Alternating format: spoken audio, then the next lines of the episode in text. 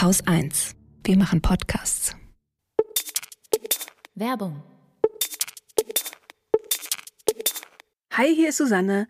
Diese Episode des Lila Podcasts wird unterstützt von Coro, Europas größtem Online-Shop für Nüsse, Trockenfrüchte, Snacks und Superfoods. Heute will ich euch ein bisschen mehr darüber erzählen, wie Coro wirtschaftet. Das ist nämlich ziemlich spannend. Es gibt fünf Grundprinzipien. Qualität, kurze Handelswege, Großpackungen, faire Preise und Transparenz. Das bedeutet im Detail, dass Produkte erstmal beim Großhandel angetestet werden und wenn sie dort erfolgreich sind, kommen sie direkt ins Sortiment und der Handelsweg hat nur noch zwei Schritte am Ende. Also vom Hersteller, zum Beispiel den LandwirtInnen, direkt zu Koro. Deshalb gibt's auch alles in Großpackungen. Denn für einen Bauer oder eine Bäuerin ist zum Beispiel viel einfacher, Haferflocken in 2,5 Kilo Gebinden abzupacken als in 500 Gramm Päckchen.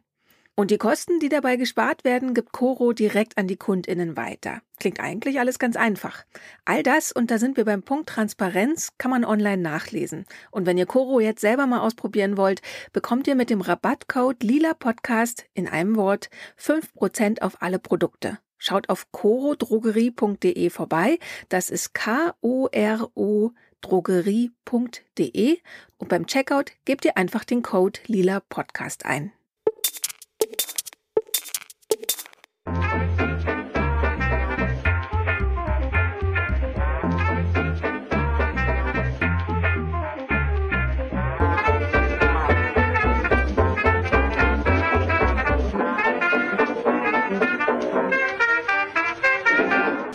Und herzlich willkommen beim Lila Podcast. Mein Name ist Lena Sindermann und ich spreche heute mit Schoko Bethke und Katrin Rönecke. Hallo.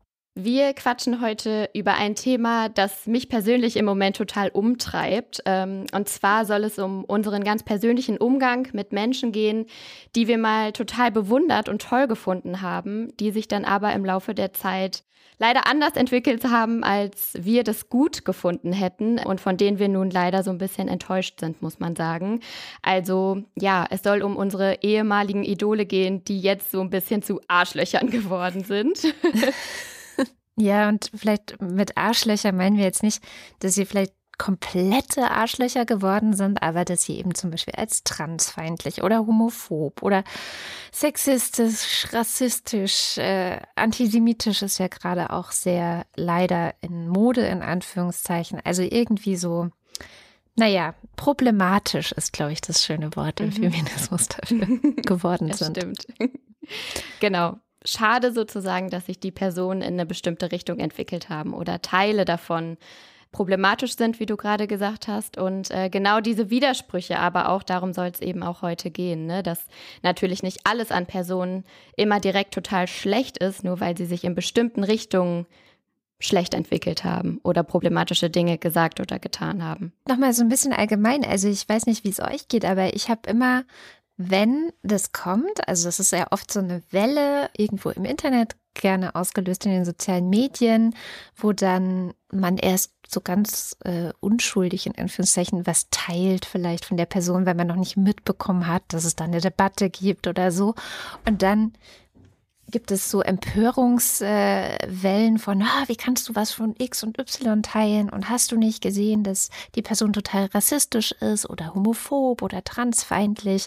Und dann beginnt oft erst so der Prozess, wo man so merkt, äh, okay, krass, ja, äh, mhm. habe ich nicht mitbekommen. Und man sich dann so fragt, was mache ich denn jetzt? Wo fange ich denn jetzt an? Dann fängt erstmal die Recherche an und man ist so ein bisschen auf der Suche danach, die Wahrheit zu finden und rauszufinden, was ist da wirklich dran, was ist vielleicht auch so ein bisschen äh, über die Medien künstlich aufgebauscht worden, was steckt da wirklich dahinter. Und das finde ich dann eigentlich auch immer das Schwierigste, selber zu versuchen, Position zu ergreifen. So, weil oft ist es ja dann so, dass man in der Situation ist, sich dann entscheiden zu müssen für eine Seite. Ja, mir ist das zum Beispiel letztes Jahr passiert. Ähm, da hat J.K. Rowling, die berühmte Buchautorin, ein neues Kinderbuch rausgebracht und ähm, hat auf Twitter auch so gesammelt Bilder, die Kinder gemalt haben zu dieser Figur. Der Ickerbook äh, hieß das. Und ich fand es so schön. Ich habe das gesehen und fand es so schön. Ich bin lange wirklich Harry Potter-Fan und äh, meine Kinder sind ganz große Harry Potter-Fans. Also wir sind so sehr stark drin, auch in diesem Harry Potter-Universum gewesen. Und ich teilte das und sagte, oh, so Herzchenaugen und so weiter. Und dann kam es halt so zurück, so wir haben doch gelernt, dass man Künstlerin und ähm, Werk nicht voneinander trennen kann. Und, hm, hm, und ich so, was ist denn schon wieder los? Ja, stellt sich raus, J.K. Rowling ist offenbar transfeindlich. Und genau mhm. diesen Prozess habe ich dann auch gemacht, den du gerade beschrieben hast, dass man so erstmal so, äh, okay, versucht ein bisschen zu recherchieren, ein bisschen zu gucken, was hat sie dann eigentlich gesagt. Dann hat man so ein paar Tweets gefunden, beziehungsweise auch Artikel dann schon darüber. Es gab dann auch so eine Sache, das hört man auch öfters, dieses äh, Wort Maus gerutscht. Also, dass jemand im Internet aus Versehen ähm, einen transfeindlichen Tweet oder einen transfeindlichen Post äh, auf Instagram oder so von jemand anders geliked hat. Aber mhm. das war natürlich, ja, das heißt ja nicht, dass man dazu äh, damit übereinstimmt und so. Und sie war wohl schon ein paar Mal auch so Maus gerutscht. Und da dachte ich dann, das ist aber ein bisschen dünn und, hm, hm, hm, habe mich dann so weiter reingegraben.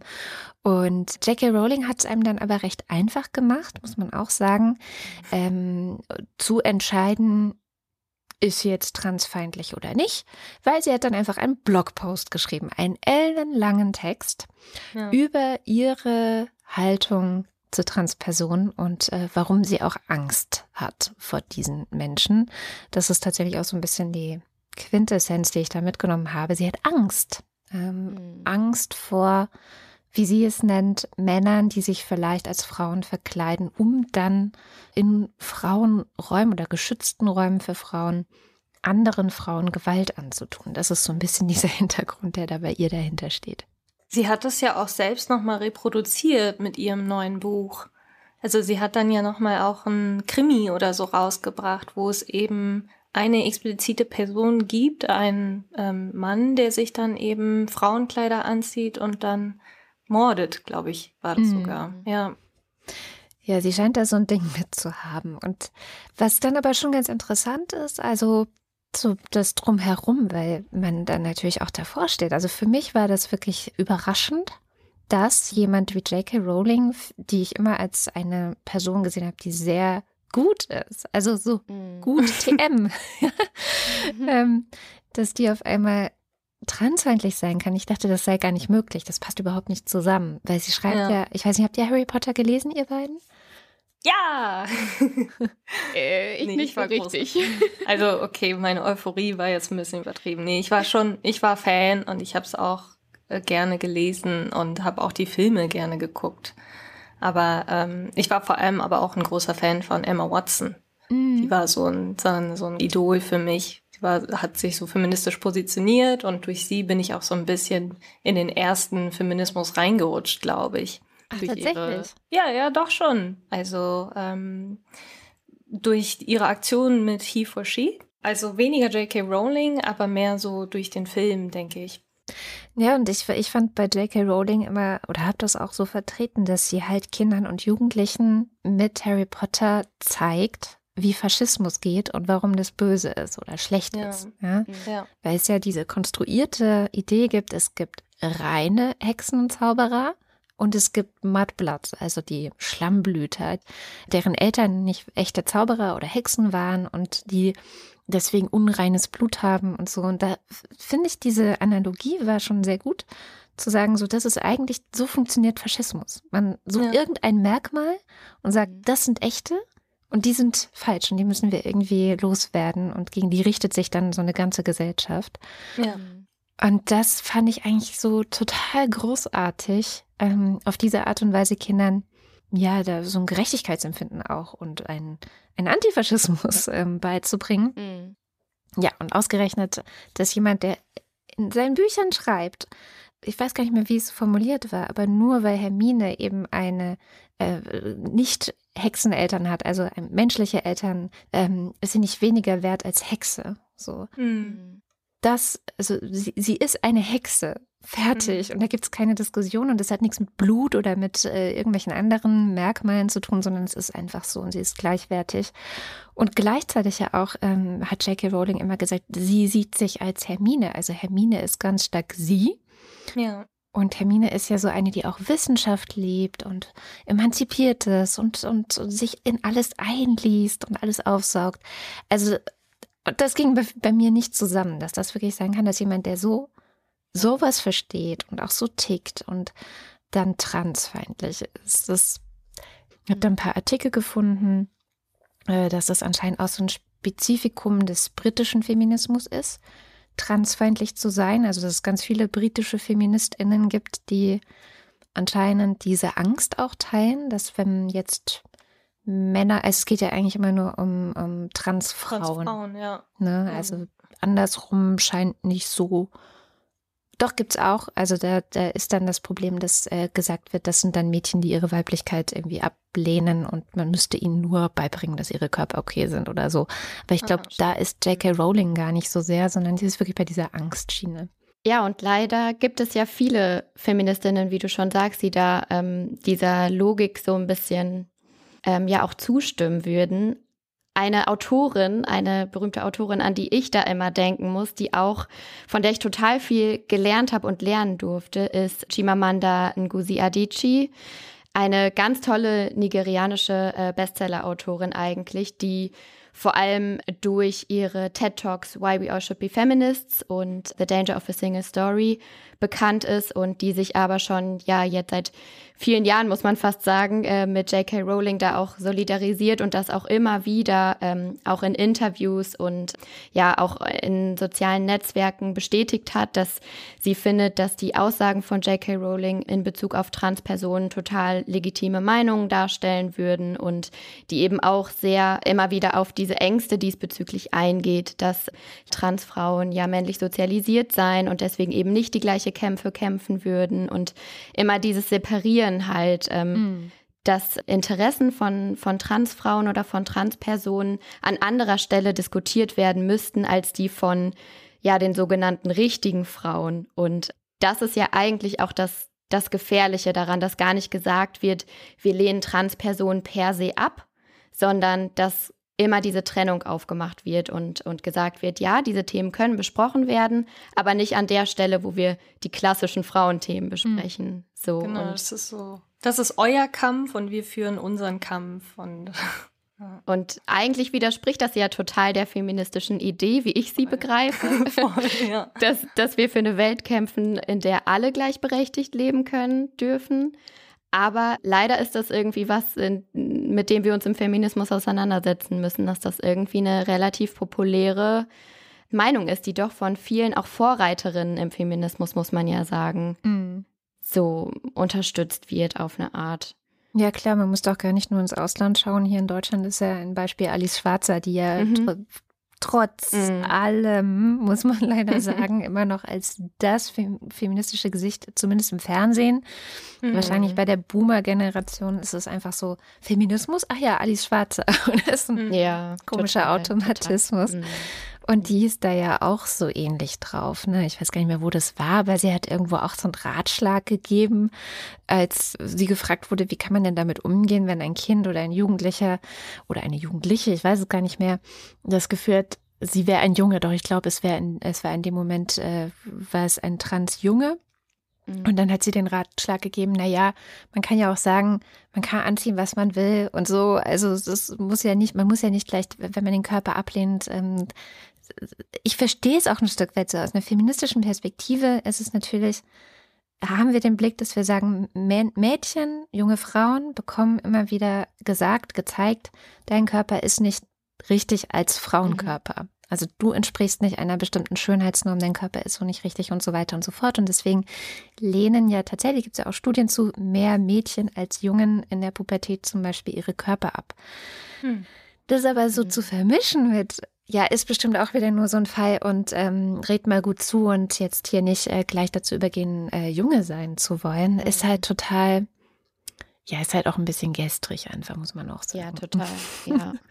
Ja, als ob es keine Transpersonen auf der Welt mehr geben würde, wenn wir das Patriarchat abschaffen würden. Es sind einfach zwei unterschiedliche Dinge. Ja, genau. Ja. Schoko, mhm. hast du jemand, bei dem du gedacht hast, oh nein, bitte nicht? Ja, also Chimamanda Ngozi Adichie war auf jeden Fall bei mir auch ein großer Schock. Ähm, ich wusste das gar nicht, wurde von der Instagram-Community darauf hingewiesen. Aber bei mir, was mich persönlich auch echt verletzt hat, war ähm, Martin Sonneborn, mhm. von dessen ähm, Aktionen ich ein großer Fan war. Ich hatte auch seine Bücher gelesen. Also Martin Sonneborn ist der Bundesvorsitzende der sogenannten Partei Die Partei. Das ist eine Spaßpartei, also so eine Satirepartei, die seit 2004 existiert und inzwischen auch im EU-Parlament vertreten ist mit ähm, Martin Sonneborn und ehemals Nico Semsrott. Mhm. Die hatten so Aktionen gemacht, wie, also bevor sie in die EU, ins EU-Parlament kamen, hatten sie so Aktionen gemacht wie, ja, von Tür zu Tür gehen und sich als SPD-Abgeordnete zu geben oder einen Staatsbesuch in Georgien zu veranstalten, ohne dass die vor Ort wussten, dass das eine Spaßpartei ist. Und ähm, auch seit sie in der, im EU-Parlament sind, gibt es so Videos wie vom Spiegel, also so ein europäischer Reisezirkus. Da erzählt halt Martin Sonneborn, wie äh, bescheuert es eigentlich ist, dass die immer zwischen Brüssel und Straßburg pendeln, 3000 Abgeordnete, wie viel CO2 da ausgestoßen wird und wie viel mhm. Euro da, an Millionen von Ausgaben da ausgegeben werden. Also es sind schon coole Aktionen gewesen, die sie gemacht haben. Die haben die Gehälter der Abgeordneten aufgedeckt und ähm, haben für mich persönlich Dinge an die Öffentlichkeit gebracht, die man sonst gar nicht so erfährt. Mhm. Aber es ist halt auch eine Satire, also so eine Spaßpartei. Und ähm, Mitte Januar hat eben der Sonneborn ein Foto von sich gepostet auf Twitter und ich habe davon mitbekommen, weil plötzlich alle irgendwie von Sonneborn gesprochen hatten.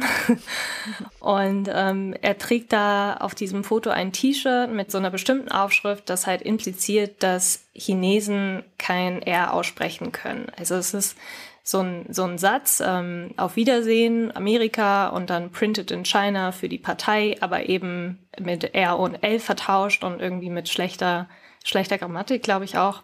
Mhm. Und das ist eben eine Anspielung auf Donald Trump, der Fanartikel von sich in China produzieren lassen hat, obwohl er halt die ganze Zeit China so kritisiert und so eine anti-chinesische Politik geführt hat.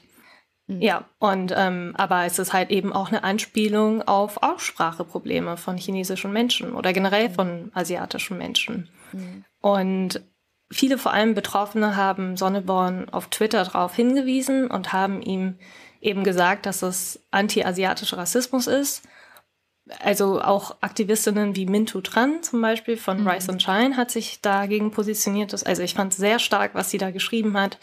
Aber Sonneborn hat halt leider ziemlich pumpig reagiert und meinte dann, ja, ähm, also er hat den Tweet gelöscht, das Foto gelöscht, hm. aber er hat dann gesagt, ja, ähm, Satire setzt Denkanreize und ich gehe jetzt Schlitten fahren und tschüss. Ja. Und ja. Ähm, ja, ich frage mich auch, welchen Denkanreiz dieses Foto gesetzt hat, bis auf irgendwie, ja, okay, ähm, in Deutschland findet man es immer noch witzig, sich über Chinesinnen oder Asiatinnen lustig zu machen, die eben nicht korrekt aussprechen, also die mhm. deutsche Sprache aussprechen können. Und ähm, das Ganze hat eigentlich erstmal gar nicht so viel mediale Aufmerksamkeit bekommen. Es gab nur einen Weißartikel, der was dazu geschrieben hat. Aber, ähm, und das fand ich sehr stark, Nico Semsrott aus der Partei ist ausgestiegen. Mhm. Aus, ähm, aus der Partei eben mit der Begründung, dass er den Rassismus von Sonneborn nicht okay fand und dass er auch den Umgang von Sonneborn nicht okay fand. Und er hat dann geschrieben, dass wenn sich Menschen rassistisch angegriffen fühlen, dass halt Mitgefühl gezeigt werden soll und Respekt für die betroffenen Personen und dass man eben auch das eigene Verhalten korrigieren soll. Und da, also das kann ich wirklich nur applaudieren. Ähm, also das, was Semsrott geschrieben hat, ähm, er hat so eine Erklärung dann geschrieben, so ein paar Tage später. Das war, also das war wirklich so ein Allyship we need, hat das Minto Tran genannt, wie weiße Menschen, die eben privilegiert genug sind, um nicht von Rassismus betroffen zu sein, wie sie sich positionieren können, wie sie sich verhalten können und wie sie eben auch unterstützend sein können. Weil das hat eben zu Reaktionen geführt. Also A hat es extrem viel mediale Aufmerksamkeit erregt. Alle haben plötzlich darüber geschrieben, dass Sonneborn diesen, dieses rassistische Foto von sich gepostet hat. Und B hat es dazu geführt, dass Sonneborn dann eine Entschuldigung geschrieben hat. Ach, tatsächlich kam dann doch noch eine Entschuldigung. Ja, Weil das genau, hatte ich gar kam- nicht mehr mitbekommen dann. Nee, doch, es kam so eine Entschuldigung. Der hat dann ähm, irgendwie einen Text geschrieben. Der wurde dann auch nochmal, also vor allem von so ähm, Mintu Tran zum Beispiel, wurde er kritisiert, weil äh, Sonneborn geschrieben hat, ja, wenn sich Menschen rassistisch angegriffen fühlen, tut es mir leid, anstatt zu sagen, hey, es tut mir leid, dass ich rassistisch war. Ja. Also ähm, diese, diese Umkehrung von, von Täter-Opfer, also von wegen, es ist dein Problem, wenn du dich angegriffen fühlst. Und ich bin nicht schuld, also genau. Also diese Entschuldigung, also es war immerhin eine Entschuldigung aus meiner Sicht, aber also eben diese Tatsache, dass Martin Sonneborn hätte schreiben müssen, es tut mir leid für den Rassismus und nicht, es tut mir leid dafür, dass ihr euch kritisiert, also dass ihr euch rassistisch angegangen gefühlt habt. Mhm. Ja, es zeigt halt, dass er sich gar nicht damit auseinandergesetzt hat eigentlich und so ein bisschen unter dem medialen Druck jetzt äh, ja eingeknickt ist. Aber man muss ja auch dazu sagen, dass es halt auch einfach nicht die erste rassistische Ja. Aktion war. Also Ja. ich finde das immer so ein bisschen lustig, dass die Spaßpartei oder die Satirepartei irgendwie das ähm, etablierte Parteisystem so auf die Schippe nimmt, aber selber irgendwie die niedrigste Frauenquote hat und irgendwie eigentlich eine totale alte weiße Männerpartei ist, aber das Establishment irgendwie ähm, an oder sich darüber lustig machen wollen. Und ja, deswegen, das finde ich immer, oder finde ich an der Partei generell irgendwie so ein bisschen problematisch, muss ich dazu sagen. Na, also ich, was ich mich noch frage, ich bin noch so ein Stück weiter vorne, also bei der, bei diesem in Anführungszeichen Witz, ne? Das ist ja so ein Witz, den ich bin in den 90ern ein Kind gewesen. Das ist für mich ein 90er-Jahre-Witz gewesen. Was ich daran auch so irritierend fand. Ne? Das ist so, das habe ich lange nicht gehört, dieses L und R-Ding als Witz zu machen. Wie, wie war das für dich, Schoko? Also wie hast du das empfunden auch als Du bist ja selbst asiatisch aussehend. Ist das was, was dir auch häufig begegnet? Also, ich werde nicht so asiatisch gelesen. Ich bin auch nur in Anführungszeichen Halbjapanerin. Aber ähm, als ich Kind war und als ich nach Deutschland kam und erstmal noch gar kein Deutsch konnte, da war das auf jeden Fall ein Thema. Also da hat man sich auf jeden Fall sehr stark auf meine Aussprache gestürzt, als, also als Witz, um sich eben darüber lustig zu machen. Das war jetzt aber gar nicht so das Schlimme. Also ich glaube, für mich ist es schlimmer, wenn ich merke, dass Leute zum Beispiel meine Mama nicht ernst nehmen, weil sie, wenn sie sich nicht artikulieren kann in so einer, in einer blöden Situation. Also wenn sie, sie kann sich normal unterhalten, aber wenn sie auf irgendwas wütend ist oder wenn sie das Gefühl hat, ungerecht behandelt zu werden, dann spricht sie auch weiter auf Deutsch, aber dann spricht sie schneller und dann macht sie mehr Fehler und dann wird sie weniger ernst genommen. Und das ist so das Ding, wenn man nicht die Grammatik komplett beherrscht oder wenn man eine bestimmte, wenn man nicht diese flüssige Aussprache beherrscht, dann wird die Sprache an sich, glaube ich, weniger ernst genommen oder ähm, der Inhalt ja weniger respektiert. Und deswegen war das für mich vor allem mit ähm, Martin Sonneborn so schlimm. Also vor allem aber auch, weil, weil das halt eine Partei ist, die sich sehr stark über andere rassistische Parteien aufregt und dann machen sie nichts anderes als genau Ja. das. Bei dem Beispiel finde ich, sieht man auch ganz schön, dass ähm, die Reaktion auf die Kritik das Ganze noch schlimmer machen kann. Also wenn man nicht in der Lage ist, dann auch eine berechtigte Kritik als solche zu erkennen Mhm. und auf die Leute ernsthaft einzugehen. Also ich hatte nämlich tatsächlich nicht mitbekommen, dass er sich da- dann irgendwann noch entschuldigt hat. Da war ich dann schon Mhm. raus irgendwie aus der Debatte, Ja. sondern nur gesehen, wie bockig, wie so ein Kleinkind Ja. er reagiert hat und irgendwie gesagt, ja, Satire. So. ja. Genau, immer mit dem Schild, Satire darf alles. Ja, genau. Ja. Und dann gab es auch irgendwie, also auch im privaten Umfeld hatte ich dann noch Diskussionen mit Leuten, die mich dann gefragt haben, wie sehe ich denn Satire und wofür hört für mich Satire auf? Und da habe ich auch einen super guten Text von Jesko Friedrich gefunden bei NDR. der nochmal knapp zusammengefasst, der dann gesagt hat, ja, Satire äh, richtet sich in erster Linie gegen eine als fehlerhaft und als schlecht empfundene Wirklichkeit und in Form von Personen oder Institutionen oder Geisteshaltung. Und inwiefern richtete sich eben Martin Sonneborns T-Shirt, inwiefern hat das halt ein fehlerhaftes oder schlechtes, schlechte Wirklichkeit dargestellt, so außer dass er sich halt über marginalisierte Gruppen lustig gemacht hat.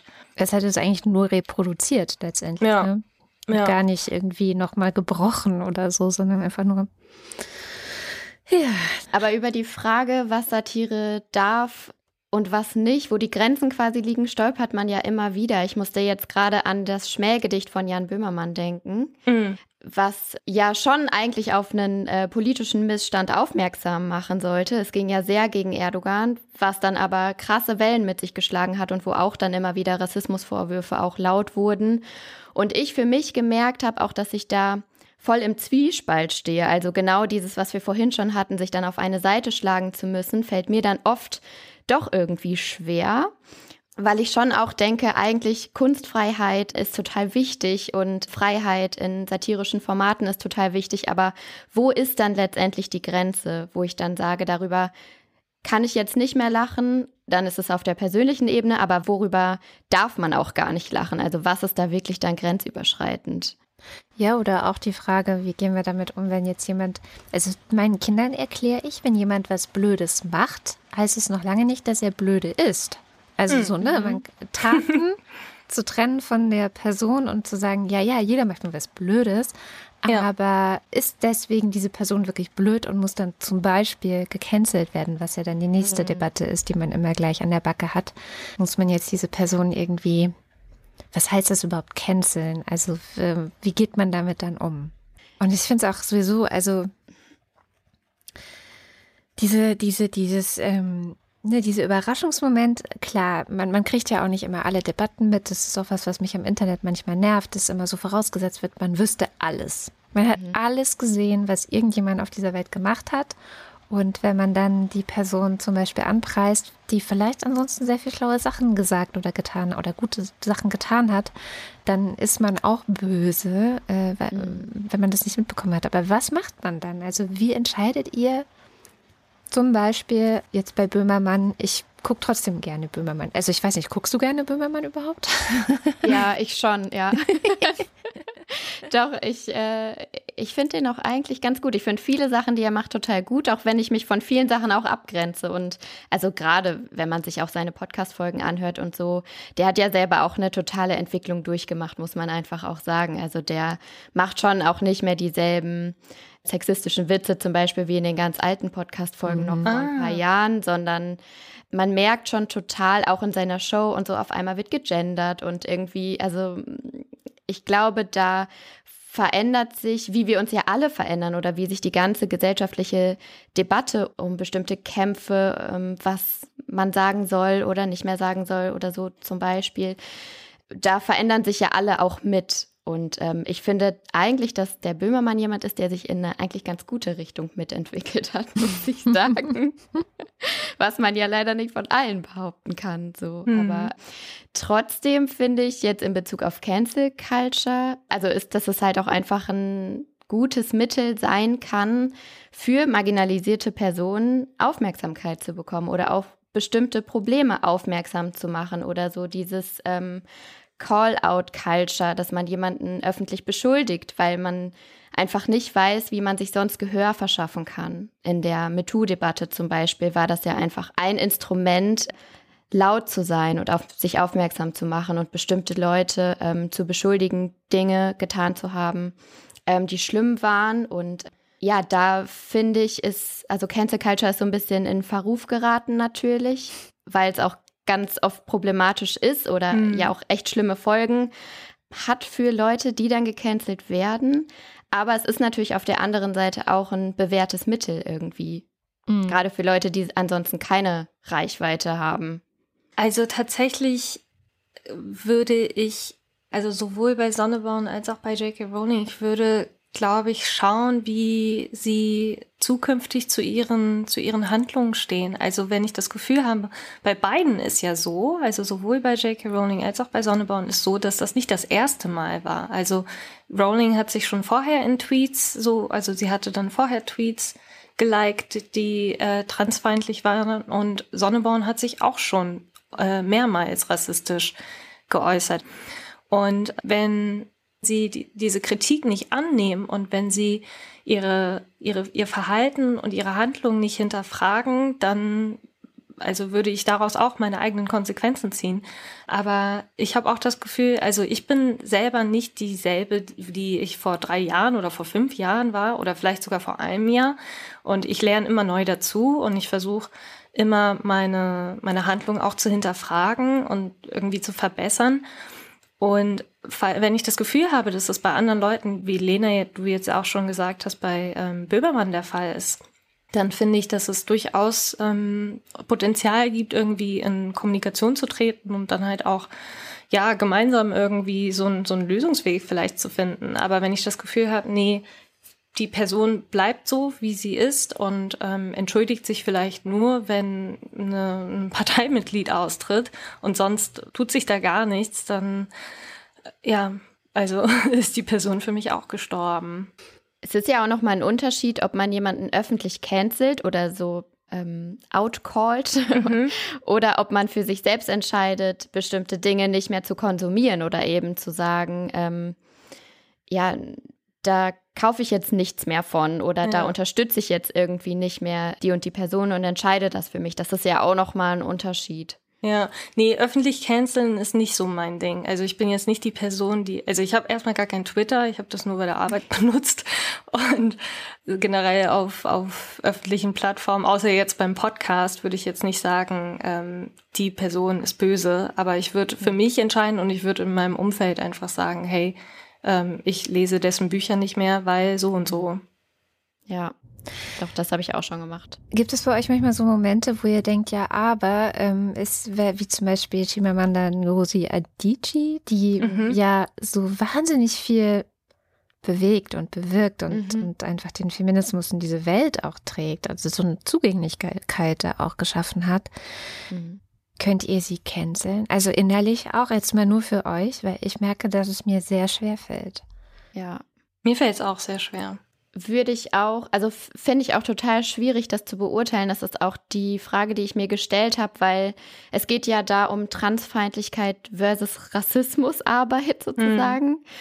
Und ich bin ja von beiden nicht betroffen. Also wie kann ich jetzt entscheiden, was welches jetzt den höheren Stellenwert hat oder also das würde ich mir jetzt gar nicht anmaßen irgendwie. Ich bin ja bei, bei beiden Fällen sozusagen nur Außenstehende und was ich halt schon immer versuche, ist ein guter Ally, eine gute Verbündete zu sein. Ja. Und das ist halt die Frage, die man sich dann stellen muss. Und das ist genau die Zwickmühle, in der man sich dann befindet. So, man man möchte eine gute Verbündete ähm, im Kampf gegen ähm, Rassismus irgendwie sein und dann wäre sie auf jeden Fall eine Autorin, die ich weiterempfehlen würde und wo ich sagen würde, aus ihren TED Talks kann man unheimlich viel lernen, gerade auch als Einstieg, um eigenes stereotypisches Verhalten so zu verstehen. Das hat mir total geholfen.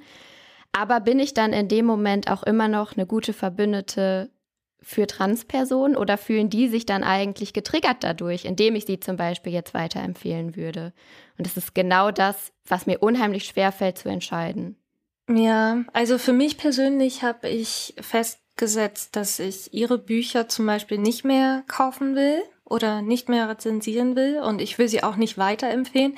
Und ich finde auch, es gibt also sie ist ja nicht die einzige Person, die Rassismusbekämpfung betreibt. Mhm. Also es gibt ja auch nicht nur in Deutschland, sondern auch weltweit so viele tolle Menschen, die sich nicht nur gegen Rassismus positionieren, sondern auch gegen Transfeindlichkeit.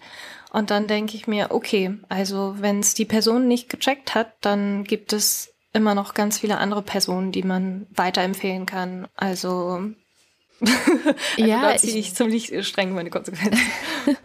das finde ich voll gut. Du hast ja vorhin auch von Emma Watson gesprochen, dass sie für dich zum Beispiel viel wichtiger war ähm, für den Weg in den Feminismus und so weiter. Und da denke ja. ich dann auch, das ist tatsächlich ja auch eine Alternative, ein alternatives Idol vielleicht zu J.K. Rowling, wenn man jetzt so aus dieser Harry Potter Welt kommt, ja. wo man weiter in diesem Bereich äh, bleiben kann, irgendwie Fan sein kann, aber dann ja. halt von einer, die es ein bisschen besser macht. Die hat ein wahnsinnig tolles äh, Statement auch geschrieben zum Thema Transmenschen, Transfrauen. Mhm. Wo man aber auch merkt, dass es vielleicht auch so eine Art Generationending, könnte ich mir vorstellen, so dass so die mhm etwas jüngere Generation sich viel leichter tut, mit bestimmten, ja, bestimmte Diskriminierungsformen auch als solche zu erkennen und auch ähm, sensibler zu sein. Mhm. Wir wachsen ja auch, also was heißt wir, aber ähm, jüngere Generationen wachsen ja auch jetzt so langsam mit Idolen auf, die selber transgender sind. Also ein ja. sehr bekanntes Beispiel, was jetzt gerade auch in den Medien Aufmerksamkeit erregt hat, ist ja Elliot Page. Ja. Mhm der Schauspieler, der auch durch Juno, also ich kannte ihn zum ersten Mal durch Juno und dann auch so, also so Blockbuster wie Inception und so, der jetzt auch öffentlich Fotos von sich postet durch sein, also seine Transformation. Und also es sind, glaube ich, so Idole, mit denen ich oder vielleicht noch jüngere Leute aufwachsen. Und das sind dann Personen, die viel greifbarer sind, die viel nahbarer sind die man vorher schon gefeiert, also was heißt vorher, aber die man vor dem Coming Out gefeiert hat und dann nach dem Coming Out eventuell dann noch äh, stärker mhm. unterstützen möchte. So zum Thema Helden der Kindheit fällt mir auch noch ein anderes Beispiel ein. Und zwar eine fiktive Heldin meiner Kindheit, äh, und zwar Pippi Langstrumpf. Mhm. Oh ja. ähm, also mit den Geschichten von Astrid Lindgren bin ich einfach groß geworden und habe die auch als Kind geliebt. Also nicht nur Pippi Langstrumpf, sondern auch Michael aus Lönneberger, die Geschichten von Lotta, Karlsson vom Dach, äh, Ronja Räubertochter und so. Mit den Geschichten, Büchern und Filmen bin ich halt tatsächlich aufgewachsen und ich glaube auch, dass die ganz viel wertvolle Inhalte haben. Also ähnlich eigentlich auch wie bei Harry Potter. Es geht um total emanzipierte Kinder und ja auch um, um starke Mädchen. Also jetzt zum Beispiel bei Pippi Langstrumpf oder auch bei ähm, Ronja Räubertochter und umso schmerzhafter war das dann auch für mich irgendwann so ein bisschen zu begreifen, dass die eben nicht nur diese ganzen tollen Inhalte vermitteln, sondern auch gerade die Geschichte von Pippi Langstrumpf viel Problematisches beinhaltet. Hm. Weil wir erinnern uns nicht nur an das starke, unabhängige Mädchen, das alleine in der Villa Kunterbund mit ihren Tieren lebt, sondern auch an ihren Vater. Und der wird halt in der Geschichte als ähm, ein sogenannter König in einem weit entfernten Land in einem weit entfernten afrikanischen Land beschrieben. Und das, was halt in dieser Geschichte so ganz ulkig und nebenbei so erzählt wird, ist halt eigentlich die bittere Geschichte der europäischen Kolonialzeit. Ist der Vater weiß? Ja. Ich kenne ja. die, die, kenn die ganzen ja. Geschichten von Astrid Lindgren. Genau. Okay. Gut, gut, dass du da nochmal nachfragst. Ja. genau. Ihr Vater ist weiß und wird eben als, als König in einem afrikanischen Land beschrieben. Okay. Ähm, es fällt auch das N-Wort zu dieser genau. Zeit. Da war es halt das Wort für schwarze Menschen. Aber trotzdem fällt es nicht selten auch im Zusammenhang mit N-König und so. Hm. Genau. Also okay. kurz gesagt, natürlich war der Mann kein König, sondern ein Kolonialherr, ein Besetzer, äh, ja. ein, ein Mensch, der äh, schwarze Menschen versklavt hat. Und das wird alles gar nicht so krass thematisiert, aber genau das ist halt auch das, das Problematische, dass es halt total normalisiert wird. Und ich glaube, dass sich halt in Köpfen von Kindern dann gerade dieses Bild festsetzt, dass es in afrikanischen Ländern weiße Könige gibt und das ist die normale Ordnung unserer mhm. Gesellschaft oder unserer Welt. Und das sind die Machtverhältnisse zwischen globalem Süden und globalem Norden. Und das wird halt bei Pippi Langstrumpf einfach vermittelt. Dazu, dass dann auch immer wieder das N-Wort fällt, also auch nicht nur an einer Stelle im Buch, sondern leider an, an echt vielen. Und das gehört natürlich äh, in Kinderbücher und auch in sonst keine Literatur überhaupt nicht reproduziert. Und auch wenn ich jetzt nachgelesen habe, dass die neueren Ausgaben von Pippi Langstrumpf ohne das N-Wort auskommen, also das Wort wirklich ersetzt wurde, bin ich da trotzdem im Zwiespalt, ob ich, ob das jetzt so das erste Buch wäre, das ich jetzt zum Beispiel den Kindern von meinen Freundinnen so vorlesen würde mhm. oder kaufen wollen würde, weil man ja auch dazu sagen muss, diese Geschichten sind ja auch oft zum selberlesen für Kinder. Also ich würde ja nicht daneben sitzen oder Erwachsene sitzen ja nicht daneben und ordnen Dinge ein und erklären nochmal, sondern die, die sind ja zum selberlesen. Und ich glaube, das, was sich durch Kinderbücher in Kinderköpfen manifestiert, ist total bedeutsam. Und gerade Schoko, wenn du auch sagst, dass Kinder heutzutage ja mit ganz anderen Idolen und Werten auch aufwachsen als wir damals, mhm. umso wichtiger wäre es eigentlich auch das Kinderbuch Pippi Langstrumpf, das so in meiner Generation das Standardbuch irgendwie mhm. war, jetzt durch andere äh, Bücher zu ersetzen. Das, das war auch was, äh, was auch so ein kleiner schmerzlicher Prozess war. voll, voll. Das glaube ich sofort. Eben entstanden auch in der Zeit, also ich glaube, äh, Pippi Langstrumpf in den 40er Jahren oder so. Ja, 44. Mhm. Klar, da war, da war, war das die in Anführungszeichen Normalität ne, in der Welt. Das, da gab es ja tatsächlich auch noch immer Kolonien. Aber werden solche Bücher nicht überarbeitet? Also das ist die große Debatte. Ach so, okay. Ja, es war schon eine Riesendebatte um das N-Wort, also ob man das mhm. jetzt da rausstreicht, durch was anderes ersetzt. Ich glaube, irgendwie Südseeprinzessin ist sie jetzt statt N-Wort-Prinzessin. Ah. Ja, das aber die Geschichte so umzuschreiben, es ist halt ein wesentlicher Bestandteil der ganzen Geschichte. Ja. Ihr Papa ist der ja. König dort und sie ist die Prinzessin ja. und sie hat deswegen auch so Unmengen viel Geld. Wo kommt eigentlich das Geld her? Ja, das ist so. ja. Und da muss man ja auch sagen, also ich als weißes Mädchen konnte mich damit gut identifizieren. Aber was ist eigentlich mit, mit schwarzen Kindern, die halt dann das denen das Buch in die Hände fällt und ähm, die nicht nur nicht repräsentiert werden, sondern auch krass verletzt werden durch die Geschichte, weil sie nämlich genau auf der anderen Seite der Geschichte stehen. Natürlich ist es wichtig, das zeitlich auch einzuordnen. Kada, du hast es gerade gesagt, 44 geschrieben. Wir wissen nicht, was Astrid Lindgren heute schreiben würde.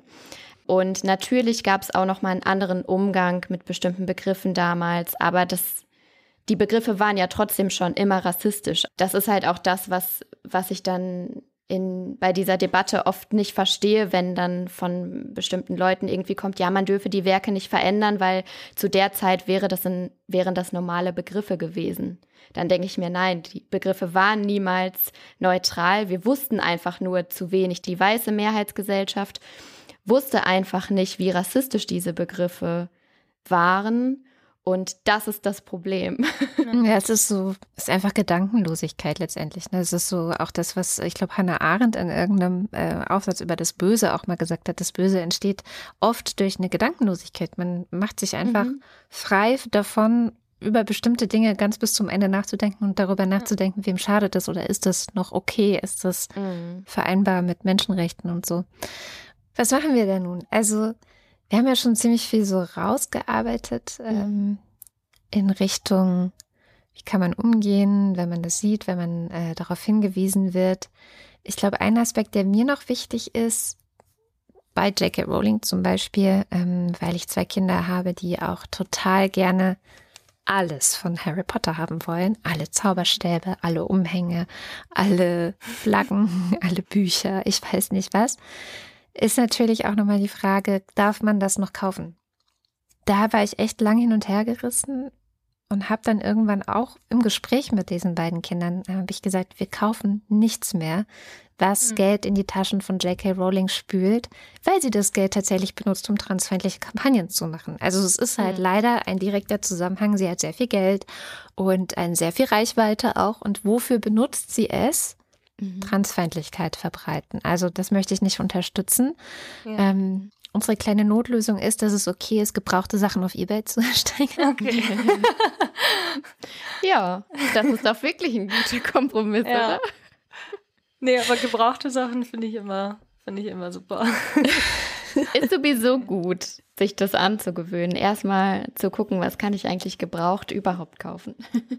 Aber wie haben deine, also das würde mich jetzt mal interessieren, wie haben die Kinder darauf reagiert? Also war das schwierig, das Thema mit ihnen anzusprechen? Also, weil ich kann mir gut vorstellen, ähm, weil ich weiß genau, wie sich das anfühlt, wenn man als Kind irgendwas extrem geliebt hat. Bei mir war das mit Disney so. Mhm. Ähm, und dann später feststellt, okay, es war eigentlich ziemlich viel Scheiße. Mhm. Ja. ja, aber dann weißt du ja, wie es ist. Also ja. es gibt halt irgendwann diesen Moment, wo man denkt, okay, ist vielleicht nicht so gut. Und aber man kriegt das ja in seine Realität irgendwie integriert, oder? Ja.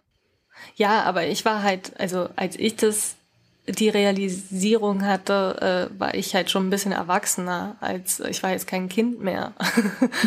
ähm, aber wenn mir das, also ich weiß nicht, ich kann mir nicht vorstellen, wenn mir als Zwölfjährige, die so ein richtiger großer Disney-Fan gewesen ist, ähm, wenn man mir gesagt hätte, nee, du darfst jetzt, also wir wollen jetzt nicht mehr ins Kino gehen und ähm, keine Disney-Filme mehr schauen.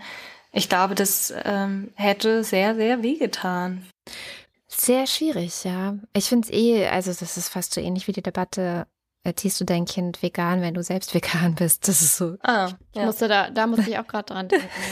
Und wie geht man dann damit um, wenn die Kinder woanders essen? Ja. Oder wenn die Kinder woanders dann die Filme gucken oder die Bücher lesen oder halt noch zu klein sind, um denen das so selbst in die Hand zu geben. Wie das ja, ja wahrscheinlich bei Pippi Langstrumpf dann der Fall wäre.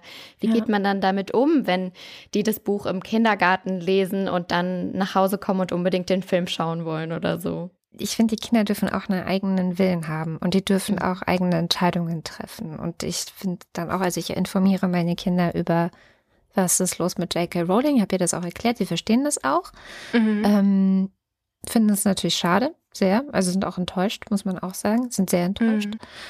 Und ähm, wenn die jetzt aber äh, beschließen würden, ihr Taschengeld dafür zu benutzen, um doch mhm. irgendwas aus dem Harry Potter-Universum zu kaufen, ist es ihre Entscheidung. Und das finde ich auch, kann man so ein bisschen ins Internet anwenden, auch manchmal. Man braucht, glaube ich, so ein bisschen mehr Ambiguitätstoleranz, heißt es, ja?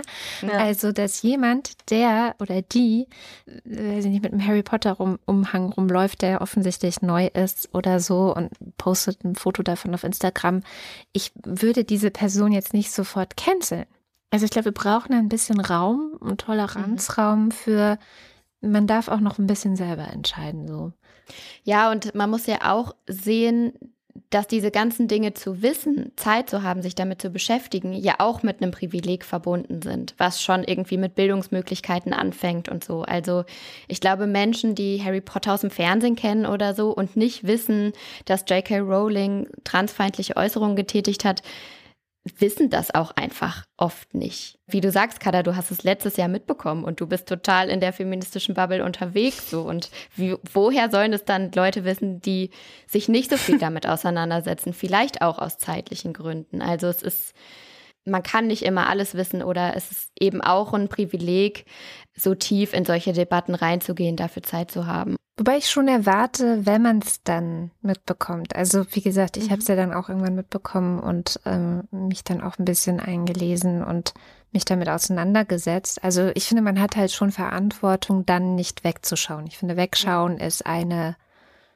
auch eine schlechte Idee. Und ich finde dann auch gucken, wen kann man vielleicht unterstützen. Also dafür unterstütze ich äh, Transmission, kaufe das Buch von Felicia Ewert. Mhm. Ja, ich glaube, ganz oft ist es das Wichtige, erstmal in der Debatte zu bleiben und im Diskurs zu bleiben. Ich muss auch ganz ehrlich zugeben, bei J.K. Rowling oder auch ähm, vielleicht auch bei Sonneborn oder so, dass ich ganz oft denke, mh, hm, ich gebe die Hoffnung nicht auf, dass die, ja. dass die die Kurve kriegen. ja. Mhm. Ja, genau. Das ist die Hoffnung, dass, ähm, dass sie nochmal ihr Verhalten oder ihre Worte überdenken und dann irgendwann mit einer vernünftigen Entschuldigung dann ankommen. Ja. Ja, deswegen finde ich es auch schwierig, sie sofort direkt zu canceln. Weil ich glaube, wenn man, wenn von überall nur Kritik hagelt und man gar nicht irgendwie drauf reagieren kann, dann begeht man sich vielleicht äh, automatisch in so eine Abwehrhaltung. Aber es gibt ja auch, also vor allem bei J.K. Rowling, das hattest du gerade mal gepostet, so ein Blogbeitrag von einer Transfrau, die einen super Artikel darüber geschrieben hat. Ähm, also wie sie die Sorgen von J.K. Rowling verstehen kann, aber und dann irgendwie so ein bisschen in so einen Diskurs mit ihr getreten ist, also auf ihre Ebene. Ich denke auch, dass man trotz allem, wenn, also wenn jetzt jemand nicht komplett verloren ist, es gibt natürlich auch so Beispiele, ich will jetzt nicht anfangen, mit jemandem von der AfD über Rassismus zu diskutieren. Nee. Ich glaube, das, klar, das bringt nichts. Aber gerade wenn jemand Anzeichen zeigt, eigentlich antidiskriminierend zu sein und eigentlich ja. antifaschistisch eingestellt zu sein und so, dann weiß ich nicht, ist tatsächlich der Kontakt, den Kontakt zu halten mit der Person, da auch nicht nachzugeben, auch auf eine freundliche Art und Weise vielleicht äh, dran zu bleiben. Wahrscheinlich die einzige Chance, die man auch hat, da weiterzukommen. Ich meine, man stelle sich vor, meine Traumvorstellung stelle ich mir das manchmal vor, dass J.K. Rowling aufwacht und denkt, scheiße, ich lag falsch. Und ich, ich kenne das von mir. Also das, ich sage das jetzt als jemand, der das äh, erlebt hat. Ich habe viele blöde Sachen gemacht, als ich jünger war und viele fiese Dinge getan und ähm, sicherlich viele Menschen auch für den Kopf gestoßen oft. Und heute denke ich, das war blöd und ich mache das nicht mhm. mehr. Ich passe viel mehr mhm. auf, ich versuche viel mehr ähm, zu, zu hören, auch wenn Kritik kommt, auch wenn Kritik sehr, sehr massiv kommt und unfreundlich. Und so, mhm. dass man da eigentlich erstmal denkt, ey, das ist nicht fair. Mhm. Ähm, trotzdem nochmal zu gucken, aber vielleicht habe ich ja doch was falsch gemacht, vielleicht kann ich doch noch was lernen, vielleicht kann ich noch was besser machen an dem, was ich tue. Und mhm. was für ein Traum wäre das, dass J.K. Rowling aufwacht und sagt, fuck, okay, ich setze mich jetzt für die Rechte von Transpersonen ein. Das wäre doch ein Traum. Das also ein Traum, ja. mit ihrer Reichweite. Ich glaube, diesen Moment aufzuwachen und Fakt zu denken, hatten einige SchauspielerInnen von der Alles dicht machen Aktion. Ja, stimmt. Die da auch, ich glaube, teilweise zumindest in so eine echt blöde Querdenkeraktion reingeraten sind, was sie gar nicht so beabsichtigt hatten. Und ich glaube, wenn da sich dann auch Leute hinstellen und sagen, es tut mir leid, ich habe die Dimensionen des Videos und das, was es letztendlich als Gesamtaussage vermittelt, so nicht auf dem Schirm, weil ich mich nicht vernünftig informiert habe. Ja. Ich distanziere mich davon, dann wäre ich auch immer dafür, das anzunehmen und irgendwie dann zu sagen, ja, schwamm drüber, weil wir alle Fehler machen. Ja. Ja, und also da muss ich auch sagen, ich bin ein großer Tatort-Fan. Ich gucke wirklich jeden Sonntag Tatort mit, mit Pizza. Ja, ich bestelle mir jeden Sonntag Pizza und gucke den Tatort. Geil. Seit Jahren. Oh das ist, äh, ist ein Ritual geworden. Und da, das hat mich deswegen auch ein bisschen getroffen, weil es halt super mhm. viele Tatort-SchauspielerInnen irgendwie waren. Und ich habe mir alle Videos reingezogen und ich habe bei jedem gedacht, das kann doch nicht wahr sein. Und wie soll ich jetzt sonntags meine Pizza genießen, wenn ich diese Gesichter jetzt auf dem Bildschirm sehen muss? Und? War ich auch sehr enttäuscht. Weil einer der ähm, ersten Tatorte danach war ja mit Liefers. Ja, ich hatte auch ein bisschen schlechte Laune.